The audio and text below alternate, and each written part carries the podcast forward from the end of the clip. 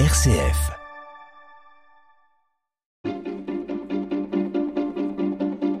L'agenda des régions, les idées sorties des radios RCF. Et direction Rennes pour commencer son rendez-vous estival annuel d'art contemporain Exporama.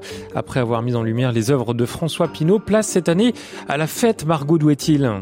Pas sommeil, la fête dont tous ces états nous transportent dans cet univers festif qui nous parle à tous et à toutes, de la kermesse de village au concert rock en passant par la rave techno ou la culture queer.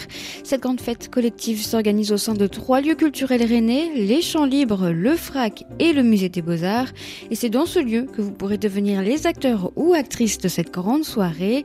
Dance floor multicolore lumineux qui invite à se déhancher face à un trombinoscope d'acteurs jouant des nazis pour se questionner sur les limites du divertissement, ou encore une mini boîte de nuit où une seule personne peut danser avec boule à facettes, dancefloor miniature, enceinte et stroboscope.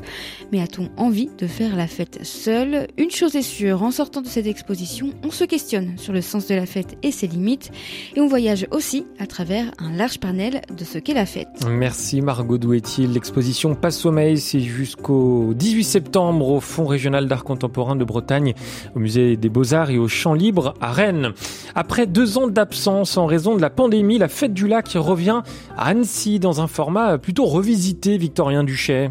Oui, bonjour Melchior. Le plus grand spectacle pyrotechnique d'Europe fait son retour en Haute-Savoie. 1h10 de show. En prologue, 300 drones survoleront le lac et dessineront un aigle géant symbolisant la naissance du joyau d'Annecy.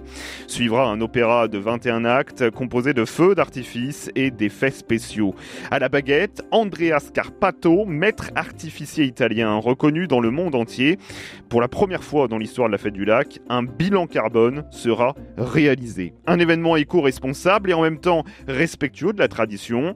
La légende raconte que c'est l'empereur Napoléon III qui fut en 1860 le premier spectateur du symbole de la Venise des Alpes. Aujourd'hui, ils sont 200 000 à venir se presser dans les tribunes, les terrasses et les balcons pour en prendre plein les yeux. Rendez-vous donc à Annecy le samedi 6 août. Merci Victorien Duchesne, c'est noté. Et aujourd'hui, c'est à Dieppe que vous nous emmenez, Claire Massot, pour euh, changer d'échelle avec une impressionnante exposition photographique. Oui, puisqu'à l'occasion du 80e anniversaire du Raid de Dieppe, la ville accueille une exposition du photographe canadien Edward Burtinsky.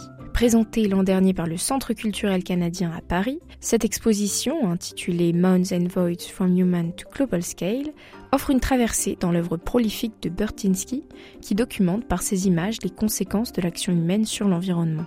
Variant les formats entre clichés monumentaux, photographies et œuvres en réalité augmentée, elle se concentre sur la question de l'exploitation des ressources qu'elle explore au travers de paysages industriels vertigineux dans lesquels la figure humaine se perd.